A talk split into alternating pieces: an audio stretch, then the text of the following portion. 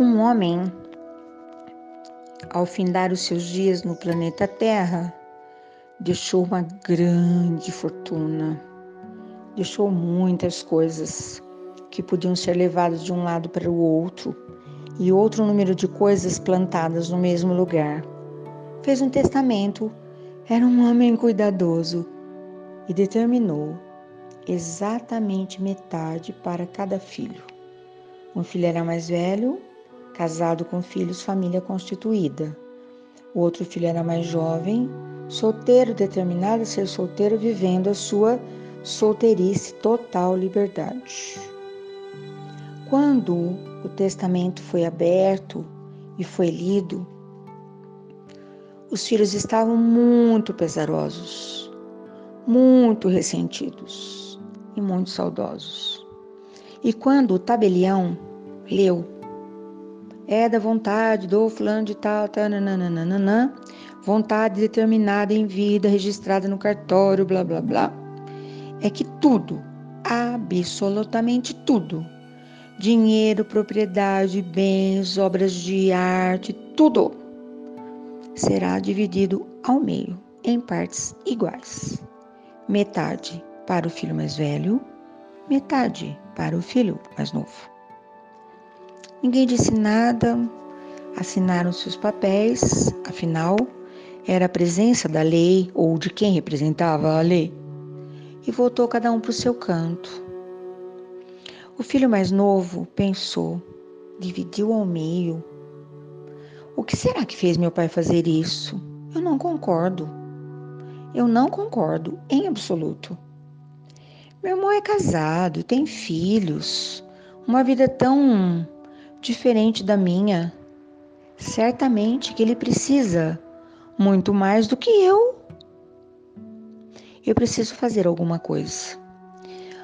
O outro filho, quietinho, não falou nada para ninguém, deitou-se na cama, rolou para a esquerda, para a direita, para cima, para baixo, tomou água e pensou: meu pai deixou um testamento. Será que ele sabia que ele ia morrer? E o que será que passou pela sua cabeça ao fazer essa determinação de metade para cada um em partes iguais? De jeito nenhum. Eu não concordo.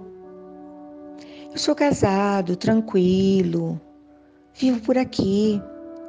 Aqui nós temos praticamente tudo: a comida, a bebida, tudo. A escola é logo ali. Meu irmão não, ele é bem mais jovem. Certamente ainda não aprendeu tantas coisas.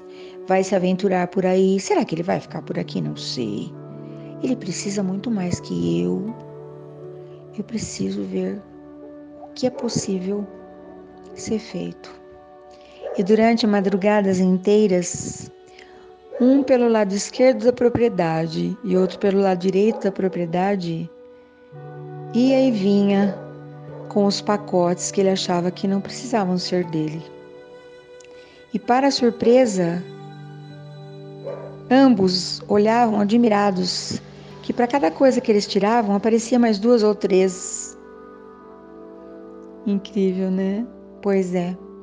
Eu tenho pensado muito no exercício do amor pleno, de verdade, quando eu digo todo o amor do mundo mora em mim, e tenho dito isso vezes sem conta não é? E eu penso assim, eu olho para o outro e penso: será que está precisando de alguma coisa? Será que está faltando alguma coisa? Será que das coisas que eu aprendi, das coisas que eu sei, das coisas que eu possuo, não tem alguma coisa que eu possa fazer? Eu chamo a isso o exercício pleno do amor. Sabe a oração colocada em prática? Assim, muitas vezes uma prece sem palavras. E hoje eu te convido a pensar nisso. A vida é plena, absolutamente fantástica para você. Você tem tido vontade de compartilhar? Compartilhar é riqueza que se multiplica, seja lá o que for. Um testemunho, uma palavra, um sorriso, o que couber no seu pacote. Pensa nisso. E a minha proposta de hoje. Agradeça, raciocine, pare e compartilhe a sua riqueza. Ok? Bom dia, muito boa tarde e boa noite também. Até amanhã.